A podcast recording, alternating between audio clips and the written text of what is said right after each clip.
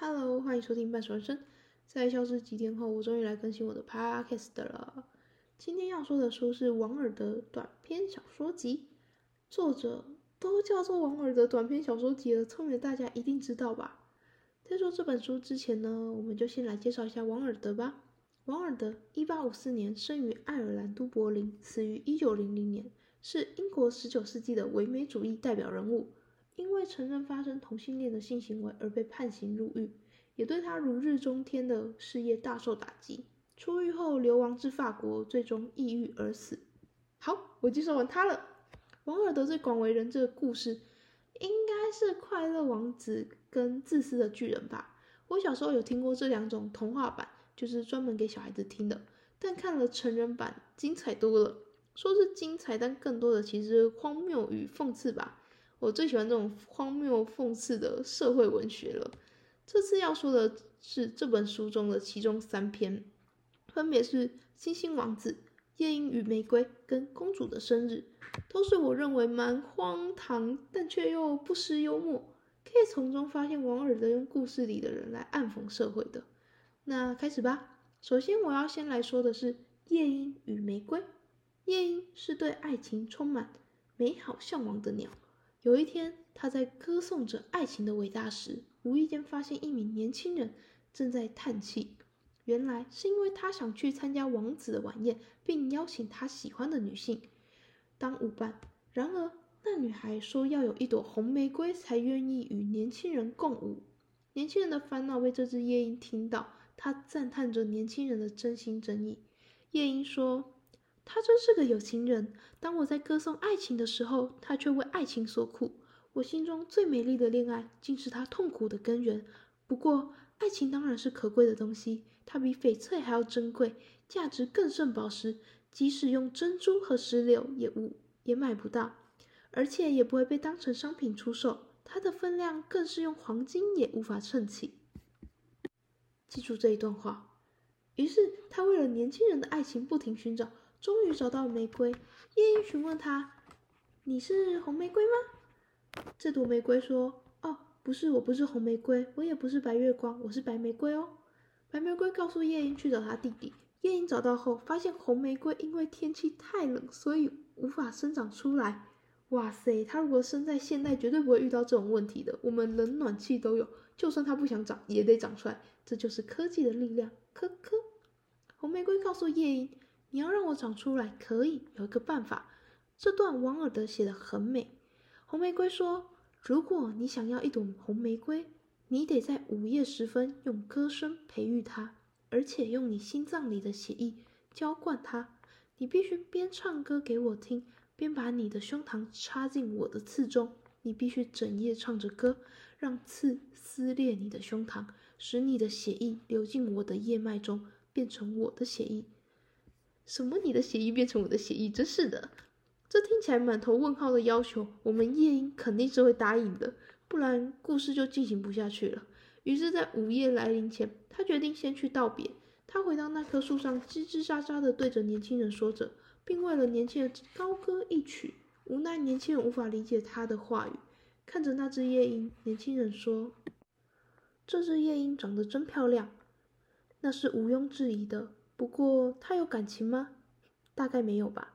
其实他就像大部分的艺术家一样，外表绚丽，内心却一点也不真诚。他根本不可能为别人而牺牲自己，在他的心里，大概只惦记着歌唱这件事吧。众所皆知，艺术是很自私的。然而，不可否认的，他的歌声的确不错。只不过非常可惜，他的歌声既没有任何意义，也不具任何实用价值。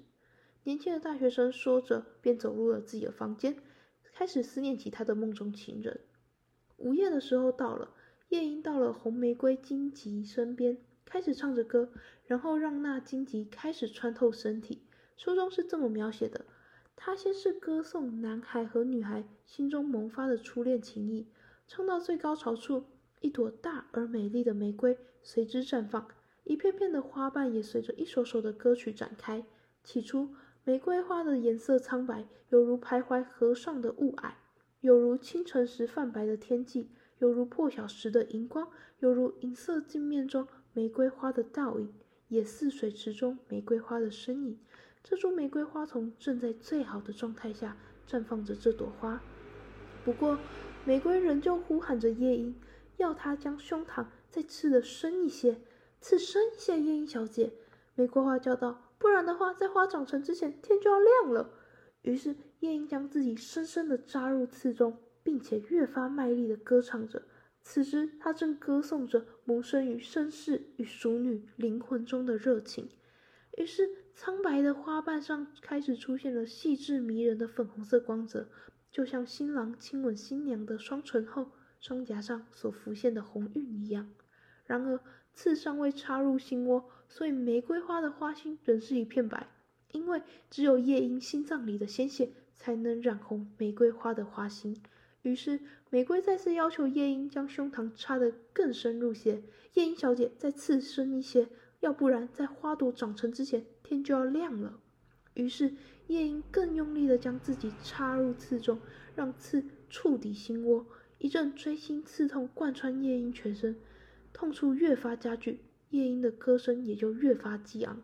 此时，她正歌颂着爱情的完美无缺，连死亡也无法阻绝。大而美的粉红色玫瑰开始变得艳红娇丽，就像东边天际里的一朵玫瑰花，夜半闪耀如一条红色的腰带，而花心之灿烂炫目，仿佛一颗红宝石。唱到最后，夜莺以死亡换取了玫瑰的绽放。正巧年轻人打开窗户，看见他兴高采烈的摘下，准备送去给他那位中意的女性。女生看见那朵红玫瑰，热泪盈眶，含羞带怯的答应了年轻人的邀约。啊，这毕竟是讽刺小说嘛，当然是不会有这种反应的。那王尔德是如何描述那位女性的反应呢？女性看了看玫瑰花，皱了皱眉，说：“我想这朵玫瑰花可能和我的礼服不配。”他答道：“而且内廷大臣的侄子送了我一些珍贵的珠宝，大家都知道。”珠宝要比花儿贵重的多了。啊，你真是不知感恩！年轻人愤怒的说着，之后他便将手中的玫瑰花扔到了路旁。一辆疾驶的马车碾过他，他掉进了路旁的水沟里。不知感恩，女孩说道：“我告诉你，你才是粗鲁无礼。况且，你以为你是谁啊？不过是一个学生罢了。我就不信你也会和内廷大臣的侄子一样，在皮鞋上装饰着银质的带扣。”说完，他便从椅子上站起来，转身走进屋内。好，爱情真是愚蠢不堪的东西，不如哲学抽象论实用。年轻人愤恨地碎念着，然后回去打开一本厚重的书，读了起来。对，故事到这里就结束了。让我们继续下一个故事吧。星星王子，星星王子呢？他被人发现在森林中的一隅，他长得非常好看，很幸运的被人捡回家养育长大。然而，虽然他长得非常漂亮，个性却糟糕到了极致。他会把那些长得丑的人赶走，并且羞辱他们。只要看不顺眼的，不管是人还是动物，就会欺负他们、殴打他们。哎，等等，这故事该不会是他要洗心革面的故事吧？嗯，没错哦。星星王子遇到了一个乞丐老婆婆，那老婆婆告诉他：“你是我的孩子。”星星王子当然是一脸“你是在攻杀小”的表情。他妈怎么可能那么丑？哦，我没有在骂脏话。并且不断对那老婆婆拳打脚踢，老婆婆无奈之下只好离开。离开之后呢，星星王子那盛世美貌开始逐渐变丑。之前他对欺负的人所做的一切，现在都变成是他被欺负。对于是，他踏上了寻母之路。在这过程中，他求助之前他弄伤的小动物，没有人愿意帮助他。直到他无意间帮助了一只小白兔，他才开始忏悔自己之前的所作所为。最后，他找到了他的母亲，那个乞丐婆。星星王子跪在他脚下痛哭，并祈求他的原谅。奇迹的是，他妈就是那个乞丐婆，竟然变没了，而且她竟然是皇后！Amazing！星星王子真的成为了王子，并且成为了一个王。他体恤人民，充满慈悲与怜悯，皆大欢喜。但我刚刚说过了。这毕竟是讽刺小说嘛，所以三年后，星星王子就因为当初受过太多苦难，导致身体积劳太久死了。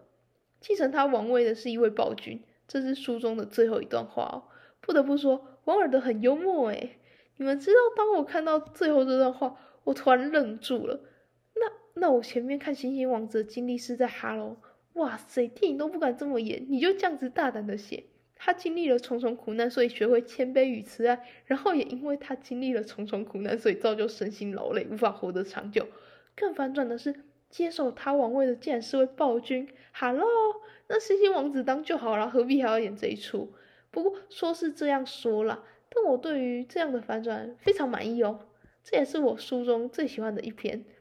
结果到最后，原本会发生的还是发生了，以为可以迎来皆大欢喜的结局，结果还是没有什么太大影响。但是让我有非常就是 surprise 的感觉。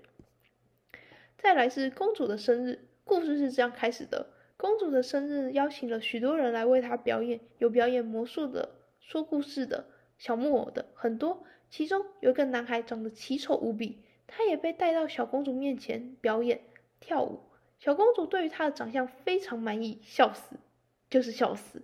于是呢，她叫那个小男孩等一下为她表演第二场。男孩非常喜欢小公主，听到小公主喜欢自己的表演，他非常开心。听到小公主钦点他表演第二场，男孩高兴到已经想到他之后会跟小公主结婚，结婚后会生几个孩子，那些孩子打算要叫什么名字都想好了。开玩笑的。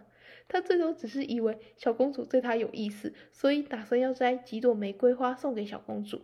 然而，在皇宫走着走着，男孩看见了一面镜子。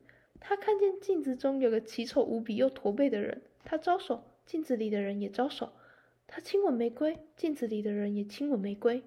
男孩明，男孩突然明白为何小公主看到他会笑得花枝乱颤。为何父亲不杀了他，反而是把他卖给别人来羞辱？原来小丑竟是我自己。男孩像一只受伤的动物，开始啜泣，不知道是哭得太用力还是打击太大，他就突然猝死了。嘿，猝不及防！正巧小公主与她的朋友进来，看见那奇丑无比的小男孩躺着一动也不动，小公主要他起来表演，然而小男孩没有回应。小公主说：“你这样可是要判死刑的哦。”你现在得先起来为我跳舞。旁边的人也在一旁瞎起哄，但小男孩仍旧毫无反应。公主生气气，找来了他的叔叔。叔叔嫌恶的看着那个小男孩。书中写道：内廷大臣一脸认真的样子，他在小矮人身旁蹲了下来，将手放在小矮人的胸口上。一会儿之后，他耸耸肩的站了起来，对公主深深鞠了个躬，说道：“美丽的公主殿下。”您逗笑的小矮人再也无法跳舞了，真可惜，他长得这么丑，极可能会逗国王开心的。小公主笑问道：“为什么他不能再跳舞了呢？”内廷大臣答道：“因为他的心已经破碎了。”小公主皱了皱眉头，她那娇美如玫瑰花瓣的双唇抿出了一道鄙夷的线条。以后让没有心的人来陪我玩吧，她大声说着，然后跑进花园。结束。王尔德的短篇小说多是讽刺社会现况，如果有兴趣的可以买他的书来看，也可以去图书馆借。至于大家会从书中看见什么呢？就因人而异啦。毕竟有些人可能从夜莺与玫瑰的故事中看见了书中女性的势力，只看见金银珠宝；但也有人会谴责男主不懂夜莺的苦心。有些人会笑夜莺的傻。那我从故事里看见什么呢？要我说的话吗？幽默又不失讽刺的喜剧，像我喜欢《星星王子》最后的反转，我喜欢夜莺对爱情的向往，当然也能理解那女孩为何选择内廷大臣的侄子。玫瑰终究比不上钱财，说不定那也只不过是他拒绝年轻人的借口啊！他就不喜欢年轻人啊，所以找个委婉的借口。谁知道年轻人认真的以为只要摘朵玫瑰就可以了？这只是一场误会也说不定，就是没有直接拒绝才造成误会之类的。但我觉得啊，这些故事就像王尔德所说的，人生太重要了，重要到不该严肃论之，人应该永远保持一点荒谬，这才是有趣的地方，不是吗？最后送上王尔德的一句话：这世界总是嘲笑自身的悲剧，唯有如此，他才能承受这些悲剧。下本书见，拜。